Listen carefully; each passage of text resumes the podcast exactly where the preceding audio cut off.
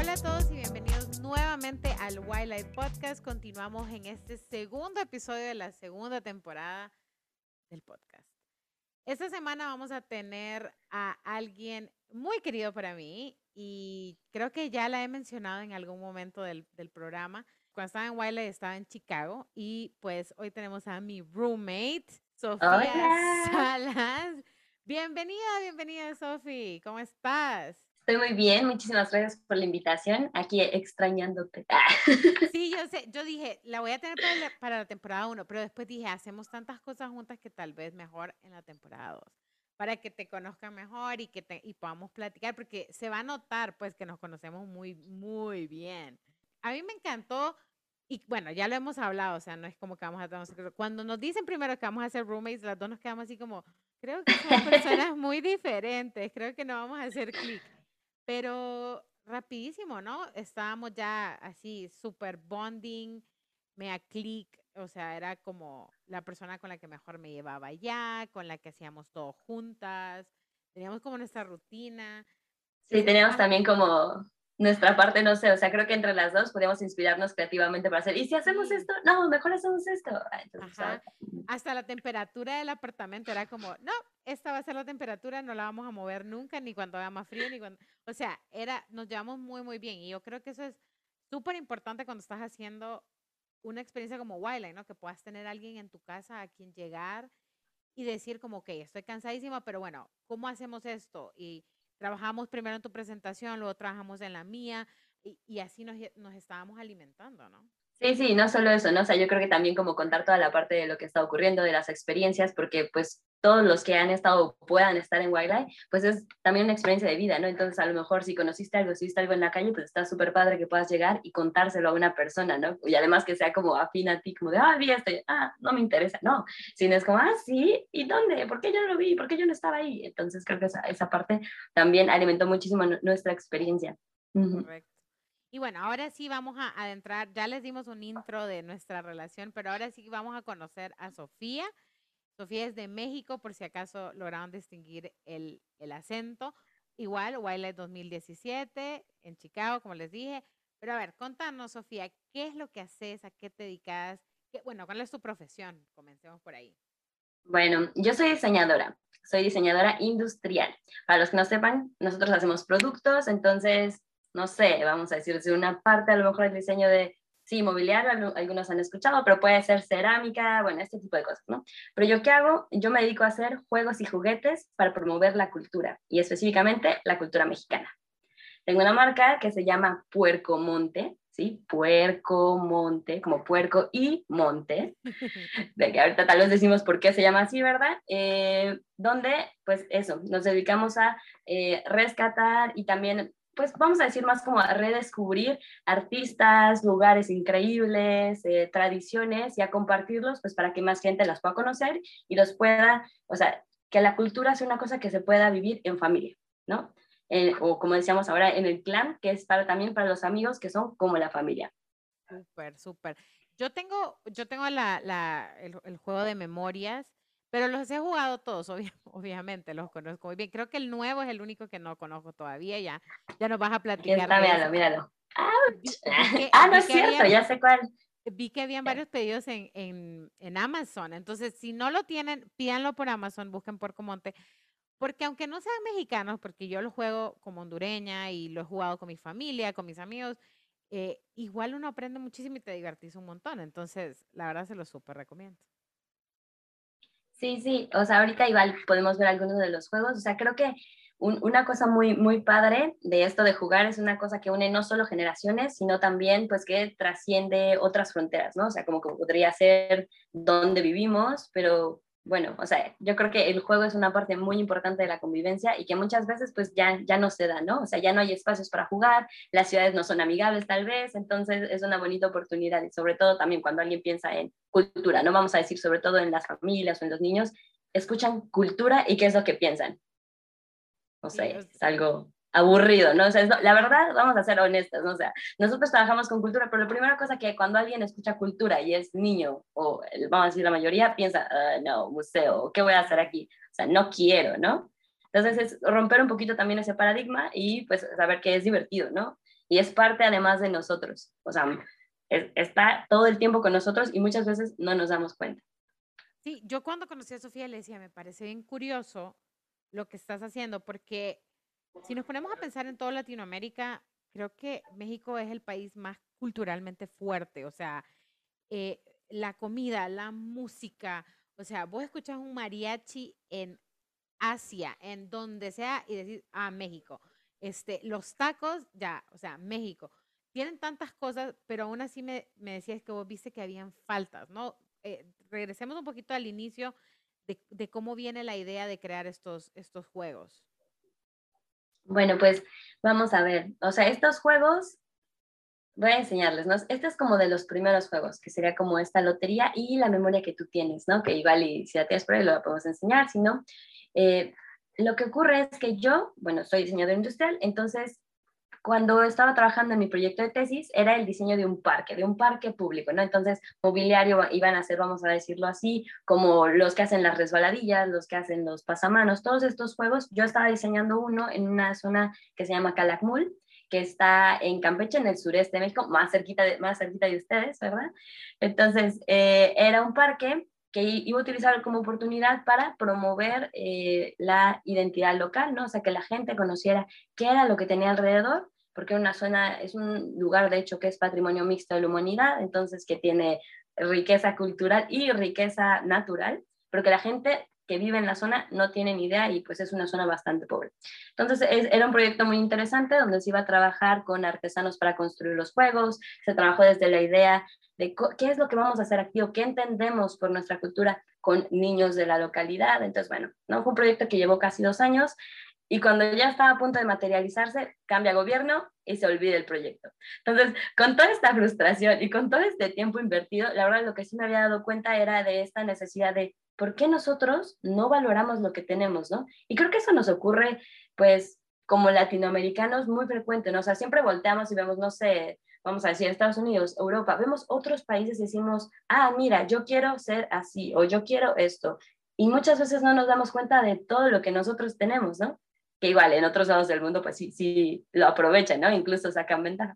Entonces, era un poquito esta idea de, bueno, ¿por qué yo no puedo reconocer lo que tengo? Probablemente es porque no lo conozco o porque ya dejé de verlo, no sé, está tan presente en mi vida cotidiana que ya no, no le presto atención, ¿no?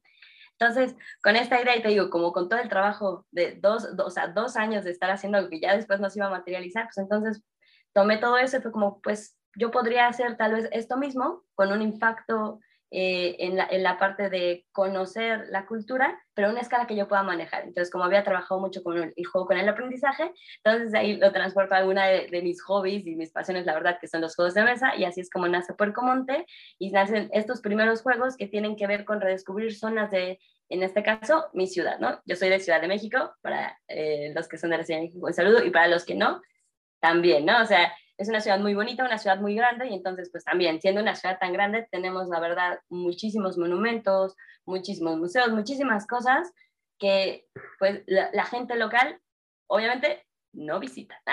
bueno, no todos, pero muchos no visitan. No, y eso nos pasa en un montón de ciudades, ¿no? O sea, yo estuve en México un mes, un mes y una semana, o sea, imagínate la cantidad de tiempo.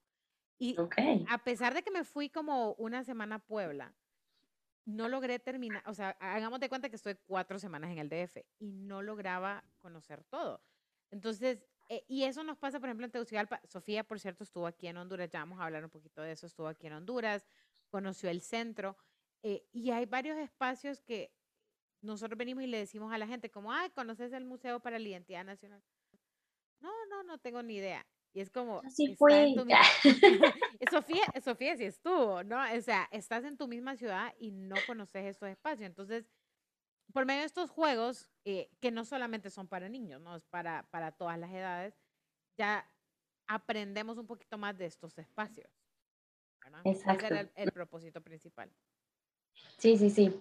Sí, o sea, como aprender de los espacios y no solo eso, no es como una vez que ya desperté mi curiosidad por, oh, ¿qué era esto que yo no había conocido? Ah, entonces de ahí, ahora sí quiero conocer más. Y entonces yo creo que en ese, en ese sentido, nosotros como marca, ¿no? Por cómo ha tenido una evolución que va desde tener cosas como muy, muy literales a esto es un monumento a cosas que son un poquito más intangibles o cosas que pueden ser más universales, ¿no? Que tú estás lejos de ahí y yo puedo jugar con este personaje al que puedo transformar cambiando las piezas del lugar o puedo tener una celebración tan bonita como Día de Muertos, pero compartirla de una manera en la que cuando esté jugando esté entendiendo realmente qué es esa celebración, ¿no?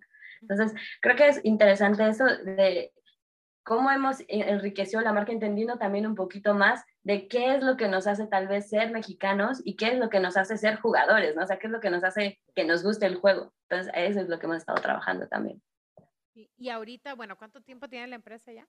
Uy, bueno, pues ya tenemos, ya, no sé exactamente, yo exactamente desde que se llama Puercomonte, yo creo que ya son siete años, un poquito más, un poquito más de siete años, sí, yo pero sí, o sea, ha sido, un, ha sido un trabajo pues bastante largo, ¿no? Y como, bueno, como tú sabes, es un trabajo que no para, ¿no? Entonces, todos los estamos viendo como qué otra cosa vamos a hacer, ¿no? O sea, no solo es como qué nuevo juego vamos a crear, ¿no? En este caso, como todos los emprendedores, pues también, ¿no? O sea, van conociendo más áreas, bueno, pero ¿cómo puedo conectar más con, con, las personas, ¿no? O sea, ¿cómo puedo realmente hacer que esto que yo sé que es valioso y a lo mejor que otras personas ya lo conocen, pues pueda ir un poquito más allá, que creo que es un poco el, el yo creo que es la barrera más grande, ¿no? Que tenemos que, tenemos que romper, que es salir de, nuestro núcleo para que conozcan todas estas ideas que obviamente toda la gente que ha estado aquí en Waila y muchos otros emprendedores que tienen cosas valiosas, lo que más falta es la parte de la difusión. No sé, ¿tú qué piensas?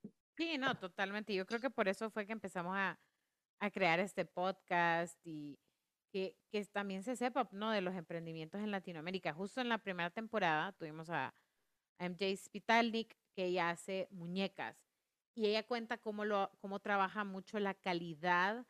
Eh, me dice, o sea, yo voy a la fábrica donde trabajan los plush de Disney, eh, los ojos, que sean, o sea, me fui con la mejor agencia, con el mejor ilustrador, con el, o sea, todo, todo lo mejor. Yo creo que vos te puedes relacionar eso, bueno, yo sé que sí, porque yo he visto los juegos y aparte he visto la, cómo trabaja Sofía, ¿no? Entonces, Voy a hacerte una, pregunta de dos partes. Uno, ¿cuántos juegos hay hasta el momento? Y contanos un poquito de la calidad, porque pues yo se las aseguro, ¿no? Pero que Sofía les cuente un poco más. ¿Y cómo logras esa excelencia? Bueno, lo primero que te diría es, creo que algo muy importante de la marca es que nosotros somos juegos que estamos hechos en México, ¿no? O sea, estamos promoviendo la cultura mexicana, pero también estamos promoviendo la parte local. Y en este sentido tenemos sí, estándares muy altos de, de calidad y sobre todo del uso de los materiales. Entonces, trabajamos no solamente con cartón no solamente con papel, sino también metemos otros materiales como sería la tela y sobre todo, y que creo que eso es algo muy bonito y ahorita les voy a enseñar, sería la parte artesanal, ¿no? Entonces, algo que obviamente acerca a nuestra cultura son todos nuestros artesanos y entonces el momento en el que podemos hacer un juego, que pueda ser un juego sí comercial, ¿no? Pero ¿qué pasa si tu juego no sé, está hecho en tela o tiene serigrafía, ¿no? O sea, obviamente una, una serigrafía que, que, tenga una ilustración que valga la pena, que tenga, o sea, un material que, que tú cuando lo juegues estés sintiendo, o sea, estés viviendo también, o sea, como parte de, de, de lo que somos o de lo que podemos ser. Entonces yo creo que eso está muy bonito. Y una de las cosas que hacemos, por ejemplo, es colaborar con una cooperativa de costureras para la parte pues del armado de manteles, por ejemplo. Es una cooperativa que está en Xochimilco. No sé si alguien de ustedes ha oído hablar de eso, pero Xochimilco es la zona donde están las trajineras, ¿no? Si no haya oído qué es una trajinera, en este momento debería estarlo googleando y poner su próximo viaje para allá. Entonces, o sea, creo que nosotros alimentamos mucho también de, de, lo de la marca porque estamos también aportando pues estas conexiones, ¿no? Estas conexiones que van más allá de una inspiración tal vez temática, sino que, que forman parte de todos los productos. Entonces, eso sería una, ¿no? Trabajamos con ilustradores nosotros también, no solamente hacemos las cosas, o sea, digo, Emi conoce que muchas de las cosas que están aquí hechas, sí, yo, yo he trabajado en la ilustración tal vez, pero ahorita también ya estamos dando oportunidad a que otras personas puedan trabajar y podamos nosotros materializar esas ideas, ¿no? Tal es el caso del último juego que sacamos, de hecho no era este, sino es este de acá que es Ofrendados, aquí te lo enseño, es un juego súper padre de Día de Muertos, y este es un juego, es el primer juego que nosotros sacamos que no es un diseño, o sea, vamos a decir que la dinámica del juego no es Puercomonte, ¿no? Este juego es de un, un diseñador que se llama Carlos, este, Carlos Pérez, Carlos David, un saludo por allá, ya seguramente nos estará haciendo después. Entonces, en este caso nosotros dijimos, bueno, pues ¿por qué no tomamos la experiencia que tenemos como marca y eh, pues vemos de qué manera podemos sacar un juego que sí, que despierte como eh, nuestra parte de la, de la, cultura mexicana, pero no solo eso, sino que ayudemos a crecer un proyecto de alguien más. Entonces, este es el primer juego que nosotros editamos y obviamente, ¿no? O sea, las ilustraciones sí son nuestras, o sea, tenemos también como colaboración con, con ilustradores, Maximiliano está por allí, que seguramente me escuchará. Entonces, eh, pues creo que eso también ya es un salto de la marca, ¿no? O sea, el estar trabajando realmente con artistas, artesanos locales y eso, eso es como por un lado. ¿Cuántos juegos tenemos ahorita? Yo, esa, esa es la, la, siguiente. Entonces, pues así, eh, tenemos pues siete productos, vamos a decir, base, ¿no? Tenemos barajas, o sea, tú conociste las barajas de la mexicana, tenemos juegos de memoria, que tenemos unos muy padres que son la memoria de detalle, tenemos otro que es el hilados, tenemos un juego que es como para actividades en familia, que es eh, El amor en ciencitas, tenemos la lotería que más o menos les enseñé, México en mil adivinanzas, ofrendados, ah, no, entonces tenemos ocho, y Brige, ¿no? Que tiene tres modalidades diferentes, claro. Entonces sí, y los, y los, y los pequeños Briges que tenemos acá. Entonces, esos, esos son los juegos que tenemos ahorita y obviamente pues estamos trabajando como otras cosas que queremos sacar, pero eso es ahorita lo que está sobre, la mesa. Creo que cuando nos conocimos no teníamos, allá no, sé qué no teníamos. No estaba, bueno, el México en mil adivinanzas, ya vamos a hablar de eso porque ese, ese es el que salió, a ver, 2018, ¿no? O sea, que la idea tenía que salir para ah, 2019, algo así, no me acuerdo ya. Sí, sí, sí. Te vamos a contar la historia de eso y el, bueno, el de, el de César, ¿no? Eso, eso, eso, no, eso no los conocía yo. Ahora, ah. antes de que entremos al, al juego anterior eh, en cuanto a las, a las experiencias. Vamos a, ir entrando, ¿no? En, cuanto a tu historia, porque pues yo también trabajo con cultura, eh, independientemente que trabaje en moda, hacemos cosas diferentes, pues, hablamos mucho del rescate de la cultura, ¿no? La cultura local, el trabajo de, de, emprender localmente. Cuando empezaste a trabajar en esto, ¿cómo decidiste cómo va? Ok, sí lo voy a hacer. ¿Qué tantas empresas de juegos habían en México como para decir, ok, yo puedo entrar a este mercado? ¿Cómo fue todo ese proceso inicial, ¿no? De decir, sí, voy a, voy a hacer una empresa y sí va a valer la pena. Ok, creo que así 100% honesta, mi primera idea fue como de, ay, esto es una, o sea, esto yo siento que es lo que falta, lo voy a hacer. ¿Y qué pasa? No había investigado el mercado, no había visto, o sea, vamos a ser honestos, no, no, yo no había visto, ¿a quién va a ser mi competencia? No, yo creo que esta idea está genial. Este, no sabía la parte de comunicación, o sea, había muchas cosas que yo no sabía, ¿no? O sea, toda la parte del, pues realmente lo, lo que es estar e, en la parte del manejo de la empresa, ¿no? O sea, como toda la parte de administración, nada nulo, así como, entonces, la verdad, o sea, ahora que lo piensas como, es una locura, ¿no? O sea, un día te no, esto es una idea genial y lo voy a hacer, ¿no? O sea, me voy a ir a buscar quién lo va a producir, quién va a hacer esto, yo lo puedo dibujar, puedo hacer esto, a lo mejor en ese momento yo lo iba a coser, o sea, es un, yo creo que al final es una, es una parte de que todos tenemos que ir como, lo voy a hacer, porque yo sé que se necesita, entonces lo voy a hacer. Ahora, empezar así tiene también sus desventajas, ¿verdad? es como, bueno, ya tengo el producto y ahora, ¿dónde lo voy a vender? ¿no? O sea, como, ¿por qué no se me ocurre? O sea, obviamente todos los que están escuchando esto, seguramente muchos, o sea, yo creo que también la parte del emprendimiento, ¿no? O sea, en Latinoamérica y en general ha, ido creciendo, ¿no? Y hemos estado aprendiendo de escuchar a muchos otros emprendedores, entonces yo creo que ahora diría como de, ¿por qué ni siquiera hiciste un plan de negocio, ¿no? O sea, ¿por qué ni siquiera hiciste un Canva? Así ya, ya, ya, así como de lo mínimo, ¿no? Es como, no sé, no sé, o sea, en ese momento no, no me había definido a mí misma como soy un emprendedor y voy a hacer esto, ¿no? O sea, solamente era como de, quiero hacer esto porque se necesita, ¿no? Entonces creo que cada quien tendrá el, el, motivo por el que empieza a hacer las cosas muy definido y creo que eso es algo súper importante, ¿no? O sea, estar trabajando en algo que realmente te apasione, porque va a ser algo que le vas a dedicar muchísimas horas, ¿no? O sea, horas, días, años. Entonces, si no te apasiona... Claro, ah, ahora yo te voy a decir algo. Yo, yo igual empecé igual que vos, ¿no? O sea, yo no hice, simplemente como me gusta esta idea, lo voy a hacer, ya. Yo pienso que es, o sea, claro, como decimos, hay desventajas, ¿no? Pero creo yo que está bueno, está bueno lanzarse así, tirarse. O sea, si te apasiona, te vas a levantar al día siguiente y, vas a ir reparando errores, ¿no? Y mientras vas creciendo, vas a decir, ah, bueno, pero esto no me funcionó, ya, ahorita soluciono, voy, porque es esa pasión, ¿no? Que te está moviendo. Muchas veces he visto que si venís y te pones a pensar como, ¿quién es mi competencia? ¿Quién es el mercado? ¿Quién es? Y haces tanto detalle no salís. Porque ahí es donde uno empieza a decir, ay, no, esto no me va a funcionar por esta razón, eso no me va a funcionar por esto, esto no. Entonces, con tal así, uno tiene que hacerlo funcionar, como el lugar, ¿no? O sea, es como, yo vengo y anuncio un evento y después digo, ah, pues, no sé dónde lo voy a hacer. Por fuerza tengo que encontrar dónde lo voy a hacer. Por fuerza tengo que encontrar quién me va a prestar mesas, quién me va Sí, entiendes, como cuando, o sea, es un buen, buenos problemas que tienes, ¿no? O sea, es como cuando dicen, ¿no? Como de, oye, ¿y cuánto produces? ¿Me podrías hacer mil? Sí, por supuesto, ¿no? O sea, no te voy a decir que no, ¿no? Y después va a ser como, bueno, ¿y ahora cómo va a ser mil? ¿no? O sea, bueno, claro, también hay que saber que no voy a decir sí, voy a hacer diez mil, ¿no? O sea, también hay que saber dónde ya es como de, bueno, no, eso no puedo porque al final realmente eso no puedo lograrlo. Pero sí hay un punto muy grande en el que dices como, no, pues sí puedo, y si no lo puedo hacer ahorita, yo puedo conseguir, tengo esto para, tengo tanto tiempo para conseguir sí hacerlo. O sea, que creo que está eso ¿no? en la parte de la solución. Y bueno, este, entonces ya, después de ese, ese primer como de, mm, lo va a hacer y ahora dónde va a vender, ¿no?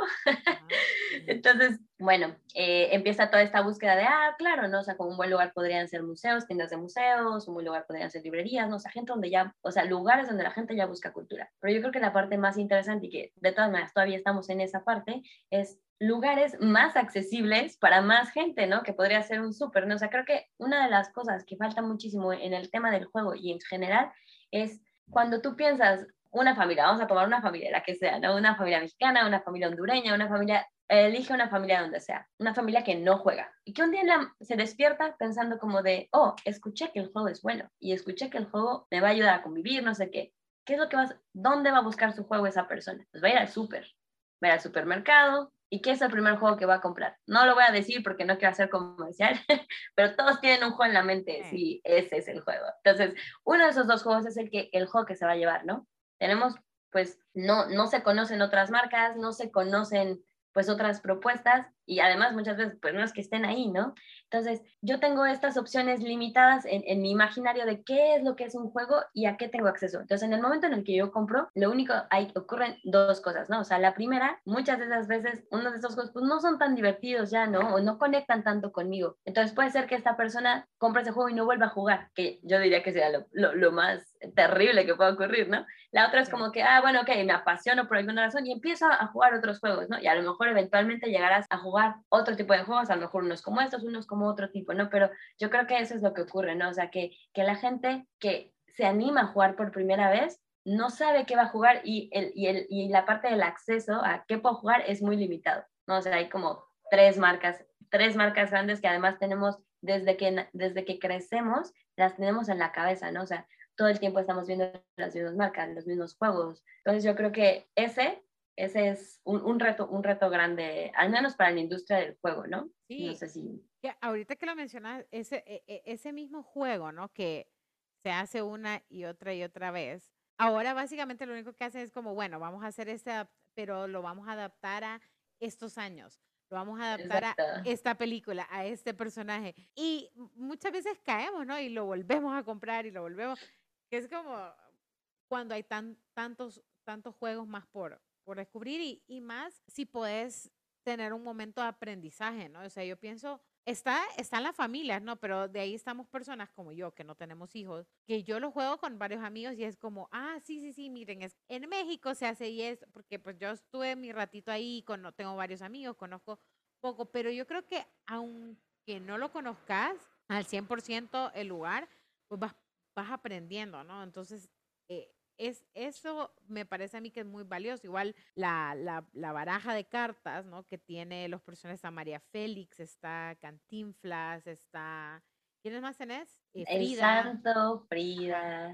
Entonces, son personajes que están dentro del colectivo imaginario mundial. O sea, ¿quién no conoce a Frida, no? O sea, eh, entonces, esa parte me parece que es bien interesante. De enseñar por aquí. Cómo vas conectando. Para los que solo nos están escuchando como Spotify o Apple Park, lo que sea, pueden ah, saltar. en este momento estoy enseñando. y yo decir, en este momento les voy a describir para los que solo escuchan en audio qué personaje es. Adivina, usa capa, usa máscara y hace suertes. es el enmascarado de plata. ¿Quién es? Ah, el santo. Bueno, no importa. Entonces tenemos diferentes personajes en, en esta baraja.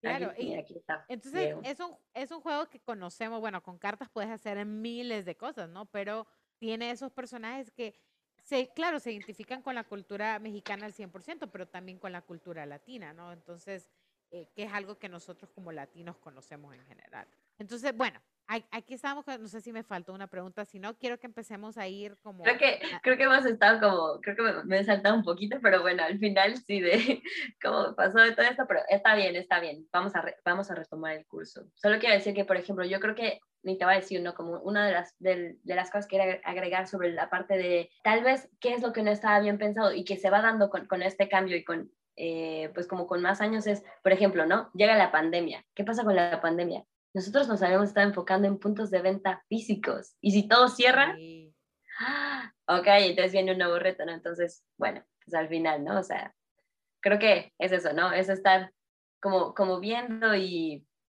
y no solo de lo que tú puedas prever, sino de reaccionar al momento cuando tienes como otras cosas y en este caso no sé, no sé de qué manera podemos, no sé, incluir también los canales digitales o pues sí, ¿no? O sea, como crecer nuestra comunidad de otras maneras. Ahorita, ¿dónde, dónde se vende Porcomonte? Porcomonte está, eh, ahorita solamente estamos en México, pero sí estamos en diferentes estados.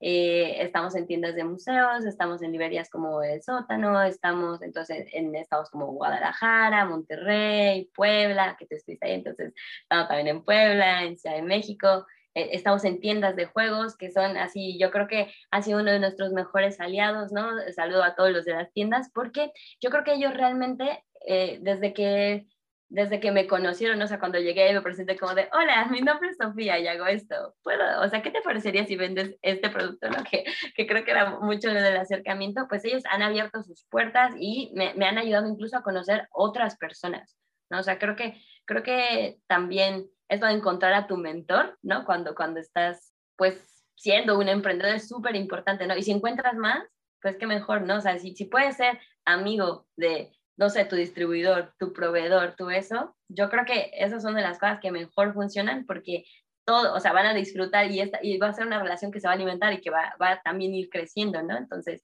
te va bien a ti, le va bien a él y además nos llevamos bien. Entonces, qué mejor. Y Amazon, ¿no? Amazon. Y bueno, y en puercomonte.com. Entonces también pueden comprar directamente en nuestra, en nuestra tienda en línea.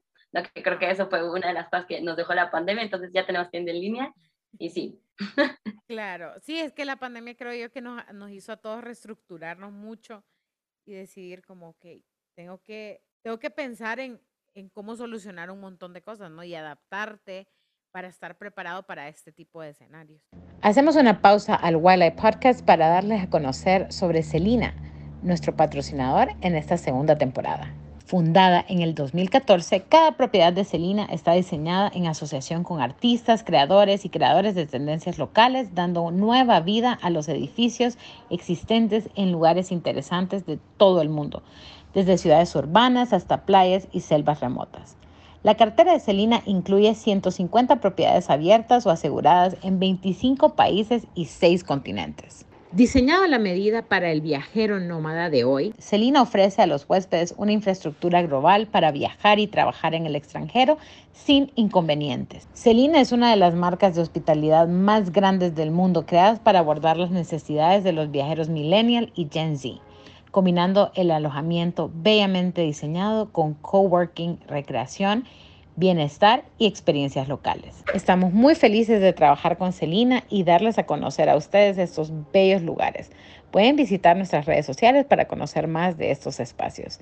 Y en septiembre vamos a estar visitando Celina, Chicago. Esperamos compartir con ustedes esta gran experiencia. Ahora continuamos con más de la segunda temporada del Wildlife Podcast. Pero a ver, vamos ahora a regresar eh, tu línea de tiempo, pues decidís crear este producto, sabes de qué funciona, sabes de qué uno que te gusta, que te apasiona, que es algo que te querés dedicar. Ahí luego es donde, donde aplicaste a Wildlife o hubo algo antes. Eh, no, o sea, en ese momento ya había, bueno, había tenido la oportunidad de trabajar como en un proyecto, bueno, pequeño, ¿no? O sea, de, en Ciudad de México, del fondo de, del fondo de Promoción Turística de la Ciudad de México, entonces donde nos pidieron pues algunos de los productos, entonces así hicimos de hecho loterías para cada una de, para cada una de las alcaldías de Ciudad de México. Entonces en este momento ya habíamos tenido la oportunidad de de, de trabajar con, con, gobierno, ¿no? Yo creo que es una de las cosas difíciles, pero cuando se logran es, es algo muy interesante. Entonces ya habíamos hecho eso y después de, de eso es cuando yo, yo aplico a Wiley. Todavía no había tantos productos, nada, pero ahí es cuando, cuando yo apliqué. Ok, vamos a hablar un poquito de tu experiencia. Para los que escucharon mi episodio y, y poquitos, obviamente van a ver cosas que se intercalan, pero pues estamos hablando de un individuo completamente diferente. Entonces, Sofía, eh, aplicas, quedas aceptada, te dicen, vas para Chicago, todos tuvimos la misma reacción cuando dijeron que vamos para Chicago, pero fue como, ¡ah! Eh, Exacto, hicimos, sí, Chicago, hicimos, sí. hicimos, nuestro grupo de WhatsApp, pues ya nos conocemos en Atlanta, que estuvimos una semana en Atlanta muy ajetreada conociéndonos. Contanos un poquito de tu experiencia de Wildlife. Bueno, voy, voy a hacer uso de mi buena memoria. Ya han pasado varios años, ¿verdad? No pareciera, pero sí. Sí, ahora sí ya han pasado varios. Vamos a ver, Wildlife, ¿no? O sea, sí, nos conocemos, yo creo que todos estamos súper emocionados, o sea, no solo lo de, los de nuestro hub, ¿no? Pero, o sea, como todos realmente, ¿no? O sea, todo esto, eh, o sea, Atlanta es una locura, todo el mundo quiere hablar con todo el mundo. Y después, yo creo que todo nuestro grupo bueno, yo creo que eso ocurre tal vez en todas las ciudades, pero yo sentí que nuestro grupo así se llevó súper bien. Sí. No, o sea, a lo mejor ocurre en todas las ciudades, pero voy a decir que, que de Chicago, mira, hasta hicimos un musical, hasta hicimos musical ah. y bailamos en la calle, ¿no? o sea, yo creo que eso, increíble. Igual, si Amy lo tiene por ahí, a lo mejor pueden, pueden en este momento poner así como un pedazo, así voy a hacer Ajá. así para que lo metan en mi, en mi pantalla. Así. Voy a poner un snippet, sí lo tengo. Sí lo tengo. Exacto, ah, perfecto, entonces mira, ahí está. Ese mero. Sí. Entonces, bueno, o sea, la experiencia en la ciudad, eh, bueno, ¿no? Aquí hay, Amy seguramente les habrá dicho que para ella fue primero el shock de, ah, qué ciudad tan enorme es. Para mí era como de, sí. es una ciudad. Claro, porque venís del DF. Y entonces yo como, ah, Amy, es que no entiendo, o sea, ¿por qué te da miedo tomar el transporte público? O sea, yo no sí. entiendo, o sea, como ese tipo de cosas. Ya esa historia de, acá. A mí sí, porque yo, yo le decía, es que yo nunca me he subido al metro, o sea, sí tengo miedo, pero bueno, ya Sofía me ayudó mucho con eso y todo, bueno, todos, porque todos, creo, todos. todos están ahí ap apoyándome con, con, mi crisis. Sí, Ajá. con su crisis existencial del transporte. Es que sí nos volvimos como familia, ¿no? O sea, teníamos nuestras cenas, nuestros almuerzos, nos juntábamos para estudiar, para practicar, para... Eh, que varios fuimos a, a los trabajos de todos, o sea, Sí, sí fue sí, mucha sí. unión. Y bueno, ¿no? O sea, a mí me, a mí me tocó trabajar, bueno, estar ahí con, con, con una chica que tiene eh, que es la, la, feria de juegos y juguetes en Chicago, ¿no? Que, que es la que la organiza. Eh, pues cuando yo llegué estaba un mes de que fuera la feria, entonces ya se imaginarán, todos los que organizan eventos pueden saber qué es lo que ocurre cuando estás a nada de tu evento, que además, imagínate, si es un evento anual, pues qué no será, ¿no? Entonces estás a un mes, pues no tienes tiempo para nada, ¿no? Entonces era más bien como de, bueno, ok, vamos a sumarnos donde podamos en este momento, de quitar un poco de presión, pero de todas maneras aprender, ¿no? Yo creo que de las cosas que más eh, aprendí ahí fue, bueno, uno, quiero como manejar más mi tiempo, no como una lección, es como una lección de vida, es como de, ah, necesito yo también aprender a manejar más mi tiempo, o sea, viendo cómo, cómo es todo esto. Dos, yo creo que la ciudad, las, o sea, Chicago, o sea, inspira, ¿no? O sea, vamos a decirlo así. Y estar viendo tantas cosas también. Eso es muy padre. Y pues está retroalimentando, ¿no? O sea, yo creo que esto de estar pivoteando las ideas entre nosotros, a lo mejor mientras comemos, mientras simplemente, no sé, vamos a pasear o a lo mejor vamos, un, una noche vamos a bailar y escuchar, no sé, blues, ¿no? O sea, también todo eso es parte de lo que está haciendo la experiencia y es parte de lo que también va a formar como muchos contactos. Yo creo que otra de las cosas es el, pues a lo mejor que e, el mismo grupo te anima, ¿no? Eh, no, o sea, yo creo cuando, cuando fuimos a una tienda de juegos es como, pero ¿por qué no les dices que puedes vender tus productos aquí? No, y yo, no, pues no sé, ¿no? O sea, como de, pero diles, ¿no? Y es como, bueno, está bien, voy a decirles, hola, este, no, como eso, ¿no? O, o como la parte de, no, yo creo que deberías cambiar eh, tu discurso de qué eres, ¿no? Como, yo creo que se tardaron todos, ah, vamos a decir, nosotros somos roommates, pero era como, ¿pero qué es lo que haces? No, no, no entiendo lo que haces, ¿no? O sea, es como, Ajá. como sí, el sentido que... de tan solo expresar qué es lo que haces, yo creo que eso para mí fue una súper ayuda, ¿no? O sea, de, ah, ok, nadie está entendiendo lo que hago. ¿Cómo, cómo puede ser que nadie entienda de como explicar verbalmente qué es lo que hago, ¿no? Porque creo que no, ni me acuerdo ya qué decía, la verdad. Cuando me Sí. preguntaban, ¿a qué te dedicas? Y yo, Eso, eso lo construimos entre todos varias veces. Yo, yo creo que las últimas dos semanas nos, nos dedicamos de lleno. Eh, Teníamos las tardes en nuestro, en nuestro apartamento, que nosotros estábamos en el piso 22 de un edificio en el mero centro. O sea, uf, estábamos rodeados de ventanas en, lo- en las habitaciones, en toda la sala, el comedor, o sea, entonces realmente podíamos ver un montón de la ciudad que eso nos ayudaba mucho a, a inspirarnos. Entonces nos, siempre pasábamos mucho tiempo en la sala eh, y ahí era donde empezaba Sofía a hacer su pitch, yo a hacer mi pitch. Es muy importante que la otra persona entienda, o sea, no, uno no puede venir y decir, ay, no, pero es que Sofía no trabaja en moda, entonces obviamente no entiende lo que yo hago. Porque no, ahí es donde está tu error. Sofía, precisamente porque no trabaja en moda, tiene que entender lo que yo hago y viceversa, pues, o sea, si era como, pero Sofía, ¿y qué es lo que estás haciendo? Pero, ajá, explícame, o sea, no te tomes la ruta más larga para explicar lo que haces, ¿no? Eh, Tienes que atraer a la persona, cautivar su interés y a medida va conociendo tu empresa, va aprendiendo más sobre ella, ¿no? Y ahí Sí, es- pero ahí si, es- si de, vamos a decir, si en los cinco segundos que te saluden, los diez, no te entendí nada, pues ¿por qué quiero escuchar más? No, es como ah, mm, bueno, adiós, ¿no? Y yo creo que eso, también fuimos como a varios eventos de networking, entonces yo creo que Wildlife también es eso, ¿no? Es toda la parte de la red que sigue creciendo ahorita, ¿no? Incluso después de que pues dejamos la ciudad o lo que sea, o incluso de las personas que están interesadas antes de ir o antes de aplicar, ahorita pues ya están siendo parte de la comunidad, pero también los eventos a los que íbamos, ¿no? O sea, yo creo que de, una, de, de los eventos estos, yo recuerdo que estábamos una noche ahí y fue como de, ¿qué? Esa es tu frase, deberías decirlo. Que un chico dijo como de, ah, entonces tú haces Cultural Awareness Games. Y yo, ah, Ajá, entonces fue Sí, como, sí, sí. esa es tu frase, ¿no? Fue como, ah, la mira, anotamos ¿no? O en el sea, teléfono, en el ratito. Sí, así como que no se te olvide, así. Sí, E- es Es, como súper corto y, ah, esto es lo que haces. Ahorita que estamos saliendo de, bueno, ahorita hay una otra ola de COVID en el momento en que estoy grabando esto, pero estamos saliendo más, ¿no? Creo yo que es importante, si sos emprendedor, regresar a encontrar esos espacios de networking, ¿no? Que te, que es una noche que dicen, bueno, nos vamos a juntar. Puede ser que no logres un cliente, porque muchas veces conoces otro montón de emprendedores, pero está esa conexión, ¿no? Entre personas. Eh, ahorita esa, ese, eso que les, ese evento que les contaba Sofía fue un evento que estaba manejando mi mentor, que era la apertura de un restaurante. Es Porque yo estaba trabajando en una empresa de, de consultorías de marketing. Entonces, sí trabajaba en moda, pero también había en otro montón de proyectos, ¿no? Entonces, eh, esa vez me tocó hacer el, eh, coordinar la apertura de este restaurante. Yo obviamente invité a mis roommates. Conocimos a una muchacha que, no sé si la recordás, ella fue backup singer de Michael Jackson, de Diana Ross. eh, o sea, que gente que vos decís como, no, o sea, esta, esta gente no existe. Pero pues estás en Chicago, claramente ahí sí existen.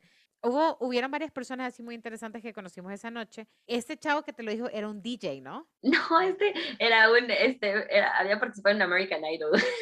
Ay, sí, sí, sí, sí, sí, sí, sí, sí, sí. O sea, es eso, ¿no? O sea, vas con... No, The Voice, en The Voice. Ah, ah, sí es cierto, era The Boys. E- Era verdad. Porque así le, así le decíamos Era- después, le decíamos ¿no? a The Boys, sí es cierto. Entonces, o sea, es eso, ¿no? Vas a conocer gente que está en- y, y, y que sea como sea, te alimenta, eh, porque pues es gente que anda en el hustle al mismo tiempo que vos.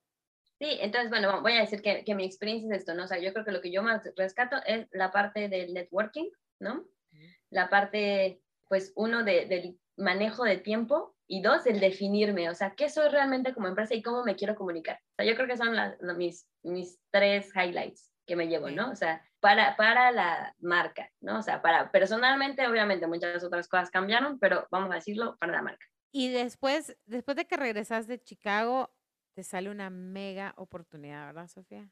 regresando, regresando de Chicago, así al mes menos, yo creo, o sea, recibo la oportunidad de participar en Shark Tank México y bueno, me- dos meses después de más o menos de haber regresado, ya estamos grabando nuestro, nuestro episodio.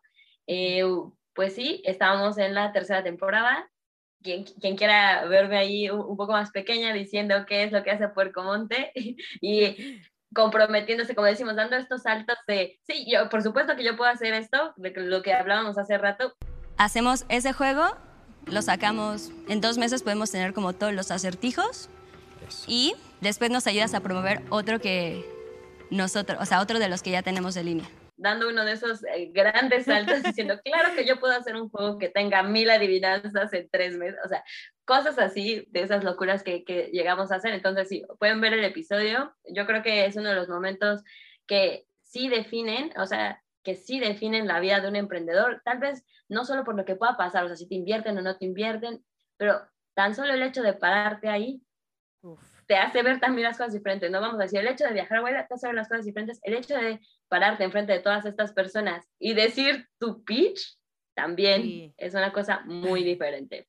Entonces yo creo que... No sé así cómo fue, cómo fue la situación, cómo fue la experiencia. Bueno, así, ah, pues vamos a hablar un poco más corta, pero la experiencia yo creo que no, nunca vas a ir preparado, suficientemente preparado a estos lugares, ¿no? Porque al final las personas que están ahí quieren hacerte notar que no estás preparado. ¿Por qué? Porque los necesitas. Y si los necesitas, vas a ceder gran parte de tu empresa, ¿no? Vamos a decir esto también. Entonces, todos los que quieran ir, porque seguramente muchos eh, de los que están oyendo probablemente aspiren a ir, ¿no? A ir a estos programas y recibir esa inversión. Que sería muy diferente de buscar un inversionista de otra manera. Entonces, si tú vas a ir a un programa como Shark Tank, eh, el que sea de tu país, pues tienes que ir preparado a, uno, no estoy preparado, ¿no? Eso es lo primero. Entonces, si no estoy preparado, pues voy a ver uno, veo otros capítulos, ¿no? O sea, ¿qué es lo que les están pidiendo? ¿Qué tengo que preparar? Tengo que tener bien mis números, tengo que tener como bien todas estas cosas. Yo ahorita lo estoy diciendo, a lo mejor si ves mi programa es como, oye, pero tú no estás muy lista. Sí, justo por eso te estoy diciendo que es lo que tienes que tener, ¿no? Entonces, tienes que tener como muy bien toda la parte de tus números, saber a lo mejor que no te van a dar más de cinco veces lo que hayas vendido en un año, ¿no? Por tu empresa, ese es el valor que ellos ven en ese momento, ¿no? Así lo calculan, ¿no? Cinco veces lo que haya sido tu venta del año pasado, ah, eso vale tu empresa y sobre eso van a sacar tu porcentaje. ¿No estás dispuesto a dar eso? Bueno, pues entonces tal vez no es el momento en el, en el que puedas ir, ¿no? Eh, pues también está dispuesto a que te van a decir muchas cosas para sacarte de, de, tu zona de confort, ¿no? O sea, si te están viendo, ah, sí, pero ¿quién dice que ese juego sí funciona? Ah, pero no sé, o sea, pero lo puedes descargar, ay, pero yo no creo que la gente ya juegue, ¿no? O sea, como juegos de mesa, la, el futuro está en, en, lo digital, ¿no? O sea, entonces, pues también hay que estar preparado para eso, ¿no? Son cosas que, que escuchamos la verdad todos los días, ¿no? O sea, muchas veces nos están cerrando las puertas y pues normalmente nosotros estamos como de, bueno, no importa, ¿no? O sea, abro la que sigue, ¿no? O voy a hacer esto. Pero el momento en que estás ahí es muy diferente porque estás ahí, es como, lo tienes que decir en este momento y te están grabando. Entonces, yo creo que, que eso, eh, en ese momento, como podrán ver en el programa, bueno, pues me comprometo, ¿no? Comprometemos a crear este juego que tengo aquí, que ha sido, yo creo, al que más tiempo, diseño y todo le he dedicado, más México. Realmente aquí viene todo México metido en mil lugares, ¿no? O sea, viene parte, eh, no sé, artística, trae todo, o sea, trae los estados de México, los metimos en ocho regiones diferentes, trabajamos en ilustraciones súper padres, creamos bitácoras de viaje, cada una de las tarjetas no solo te da una adivinanza de, ah, ¿qué lugar es? ¿no? Y vamos a jugar, sino también te da rutas de viaje. Nosotros queríamos como pasar un poquito la parte del juego de mesa se juega en casa, es como el juego de mesa es para jugarse dentro y fuera de casa, ¿no? Entonces, una vez que tú conoces el lugar, pues ahora quiero conocerlo, ah, pues yo te digo cómo conocerlo, ¿no? Y te voy a decir, la distancia está de aquí a acá y no sé qué, ¿no? Pero bueno, eso ya es respecto al juego. Y respecto a la experiencia de participar en sí en el programa, pues hay,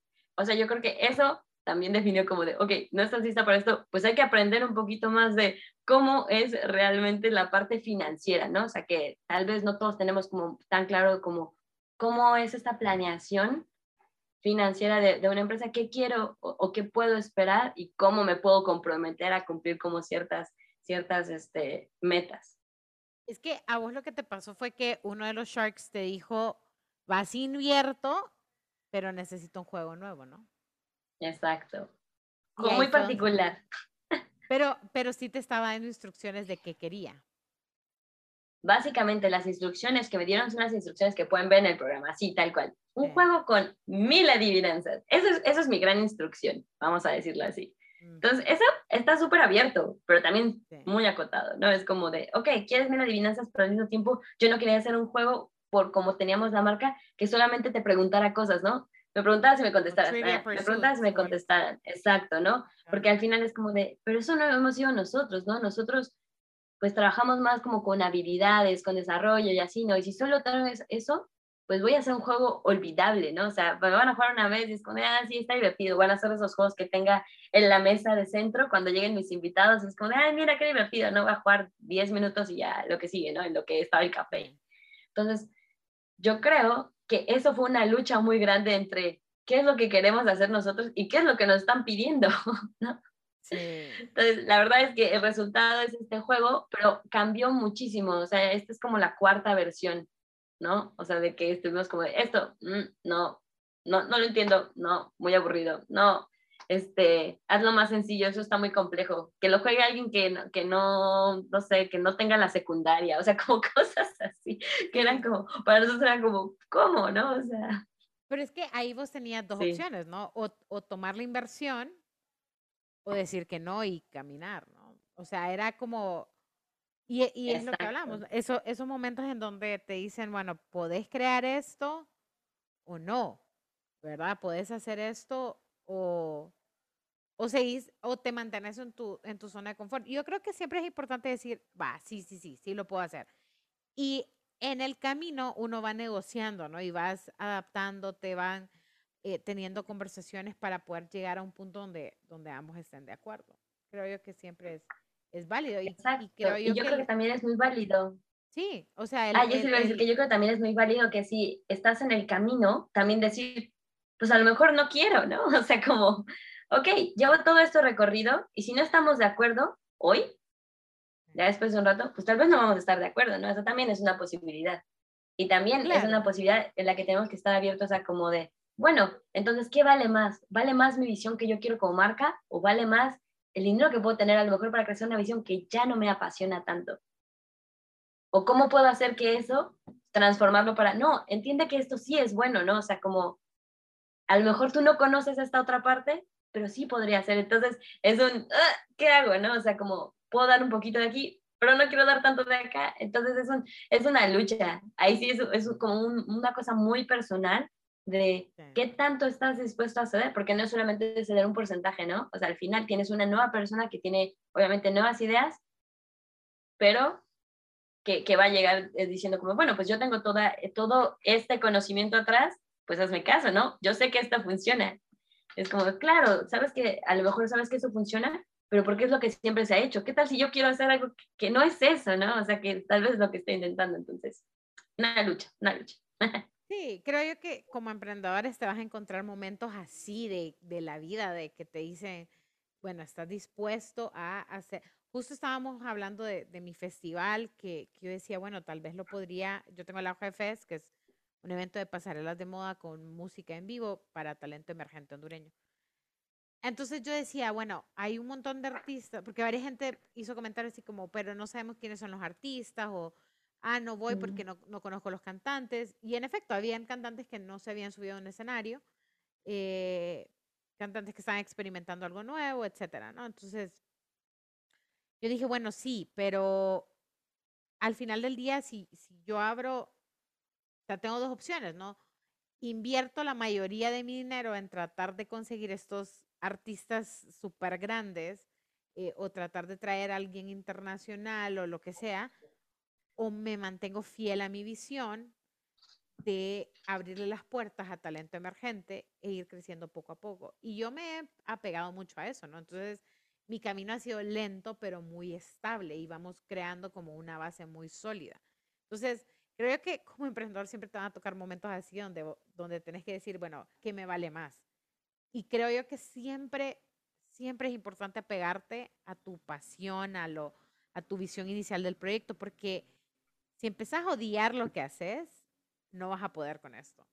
Porque estamos hablando de todos los días, un sacrificio, levantarte temprano, trabajar a toda hora, este, lidiar con los problemas al 100% vos solo. Y si no te gusta lo que estás haciendo, pues ya. Y nada, o sea, ya. Sí, no, dices como de... ¿Para qué estoy haciendo mi vida? no, entonces, sí, yo creo que es muy importante eso, ¿no? O sea, como no perdernos en este camino de esta o de otras negociaciones. Y sí, es como de, ok, podría hacer esto, pero ¿qué, qué, vale más, no? Eso, eso, lo que me va a despertar todas las mañanas, ¿no? O hacer algo que ya no me despierta todas las mañanas, ¿no? O sea, que ya no quiero hacer, ¿no? Porque yo creo que mucho, mucho de esto también es como de, ah, pues tal vez me voy a dormir, estoy pensando en un juego, es como de, ah, ah, ah". Digo, a veces hasta sueño como, sí, debería ser esto, ¿no? O sea, todos hemos soñado así como de, ah, y si hiciera tal cosa y después es como de, ay, no, no, quería dormir, pero al mismo tiempo es como de, ah, qué genial que a lo mejor la idea me vino mientras estaba durmiendo, ¿no? Entonces, ¿qué, ¿qué, pasa? Yo creo que incluso puedes dejar de soñar en eso, ¿no? No sé, ¿no? O sea, como, no sé, te podría pasar a ello. No lo sé. Sí. Y contanos ahorita, ya como para ir eh, con, la última, con el último segmento del programa, ¿qué, qué es lo que es, cuáles son los, los, planes de Puerco Monte a futuro? ¿Qué es lo que estás trabajando ahora? ¿Cómo, cómo va todo eso? Bueno, pues eh, nosotros queremos, pues como había dicho, darle oportunidad como a más diseñadores para, para que se puedan integrar, ¿no? Con nosotros y pues trabajar de la mano del equipo. Entonces, una vez cada dos años, por lo pronto, estamos sacando esto que se llama la promesa Puerco Monte. Entonces, tuvimos la promesa, la primera promesa Puerco Monte, la tuvimos en 2020 y la que sigue, pues la tenemos en 2022. Entonces, vamos a sacar la convocatoria, yo creo que a finales de este año. Y pues es eso, ¿no? O sea, como esa es una, ¿no? O sea, dar oportunidad a nuevo talento. La segunda cosa es pues queremos expandir obviamente nuestra parte, nuestra parte del juego. Estamos ahorita pensando cómo jugar, tal vez utilizando como otras partes de los sentidos, que siempre es algo que me ha llamado como muchísimo la atención. Y ahorita creo que algo muy importante que está pasando en, personalmente es que estoy aprendiendo que el juego, o sea, como, como el juego es muy importante y el juego no solamente es importante tal vez del lado del desarrollo, que es el que sí, por cómo te maneja y maneja, pues yo creo que eh, exitosamente, pero que el juego en sí es un derecho.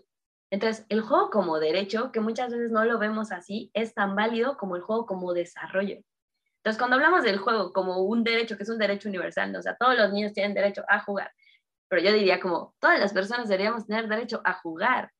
Entonces, en este sentido, yo creo que Puerto Monte puede ir también un poquito para allá, ¿no? O sea, en la parte de, sí, compartir cultura, pero también en el sentido de darme cuenta cómo acercar más este, este juego a más personas.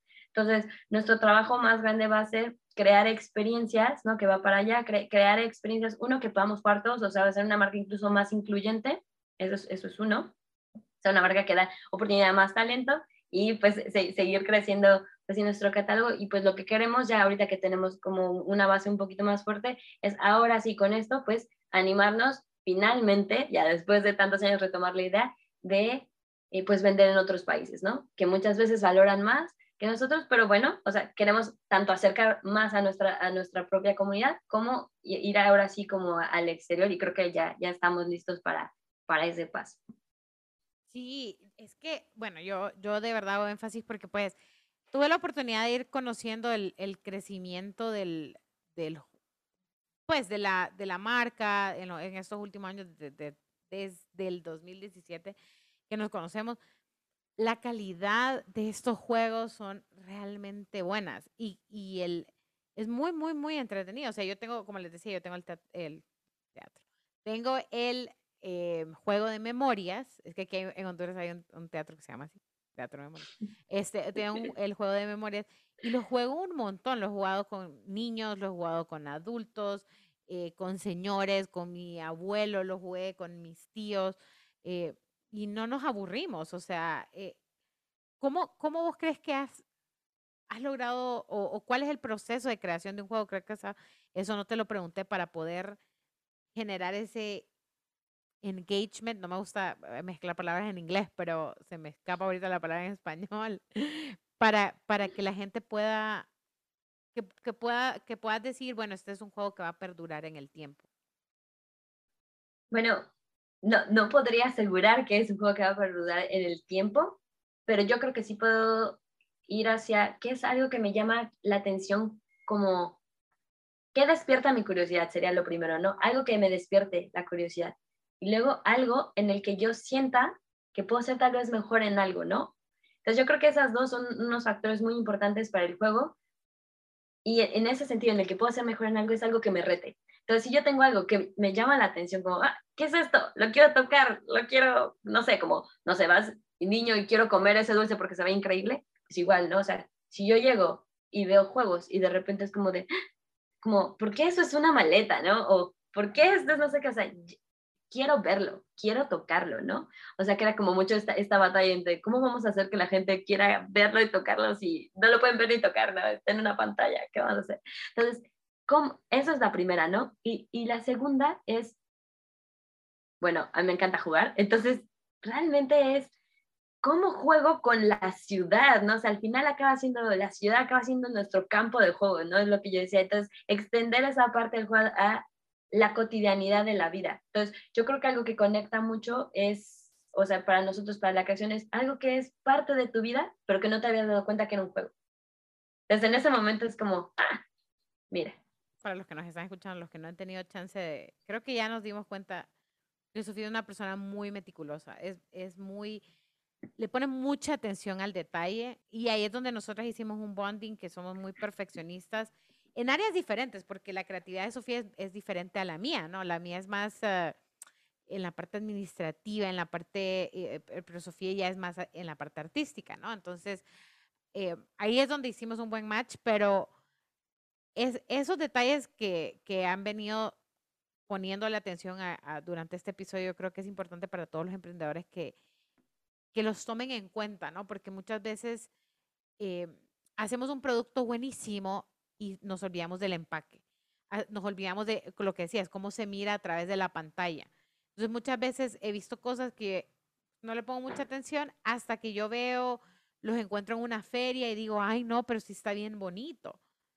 Y dicen, sí, es que, ay, pues hasta que nos conocen, pero pues así no, ¿Me, entienden? O sea, no debería ser así. No te, no te puedes limitar a solo las personas que van a ver y tocar tu producto. Entonces, O a ti mismo, ¿no? a ti que eres como la voz de, de, claro, ¿no? O sea, si yo voy y digo como, oye, no sé, vamos a decir, si yo voy a la feria y voy, voy y lo explico, ¿cuántas personas me comprarían a mí? ¿A cuántas personas comprarían si solo está un producto, no? O sea, obviamente no puedes limitarte a solo tu persona, ¿no? Es como, bueno, ¿cómo esa, ese, ese empaque, eso es lo que se va a hablar, porque yo no voy a estar ahí, yo no puedo estar ahí, no puedes estar en todos los lugares, ¿no?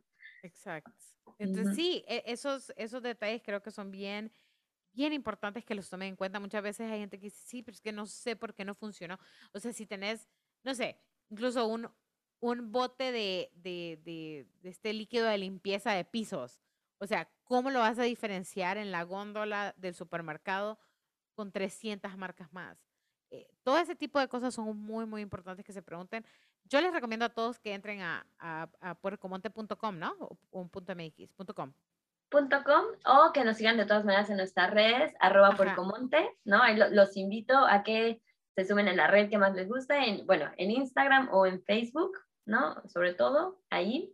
En YouTube tenemos algunos, bueno, a mí la verdad me gustan videos donde contamos unas historias muy bonitas con briges, entonces ahí también pueden conocer un poquito más sobre nuestra cultura a través de leyendas y de transformación de personajes. Entonces, si, si les gusta esa parte, ahí los invito también a que, que visiten nuestro YouTube. Sí, háganlo, síganlo para que puedan ver, ¿no? Eh, independientemente de qué, cuál sea el producto de ustedes, hay muchas cosas que aprender de Puerco Monte. Yo soy muy, muy fan de la marca. Obviamente muy fan de Sofía, somos muy amigas, entonces eh, eh, paso muy pendiente de lo que, de lo que ella está haciendo y, y te ayuda a aprender, ¿no? creo yo, el, el, visualmente lo, lo, que ella está haciendo y cómo lo está haciendo, creo yo que fue de las marcas que, que realmente sobresalió no solamente en Chicago, sino en Wiley en general. Eh, que, que, y que ha continuado, ¿no? Porque eh, a ah, veces no tengo, hay mucha gente que viene y dice, no, bueno, la verdad la idea con la que llegué no era, la estoy cambiando. Eh, y pues nosotros... Que también es súper válido, ¿no? O sea, vamos a decir súper válido. Más bien eso eh, requiere de coraje de poder decir como, ok, esto, esto, tengo que quitar el acelerador de acá, dar la vuelta y me voy por este lado, ¿no? O sea, está, está muy bien. A mí me pasó eso, que hizo unos shifts en lo que estaba haciendo y me empezó a ir muy bien. Entonces, pero bueno, gracias Sofía por acompañarnos. Ojalá pudiéramos platicar. Ya igual tenemos que ser un no, ya, nosotras. Ya, que, ya, que ya platicamos, disculpen que sea tan larga, disculpen chicos. Espero que hayan aprendido mucho. sí, no, no, no, la verdad es que estuvo súper, súper bien. Eh, eh, como les dije, sigan a Sofía. Gracias por acompañarnos, Sofía. Y pues bueno, eh, ya saben, www.puercomonte.com y o Puercomonte en todas las redes sociales, ¿verdad? Gracias, Sofía. Bye. Nos vemos.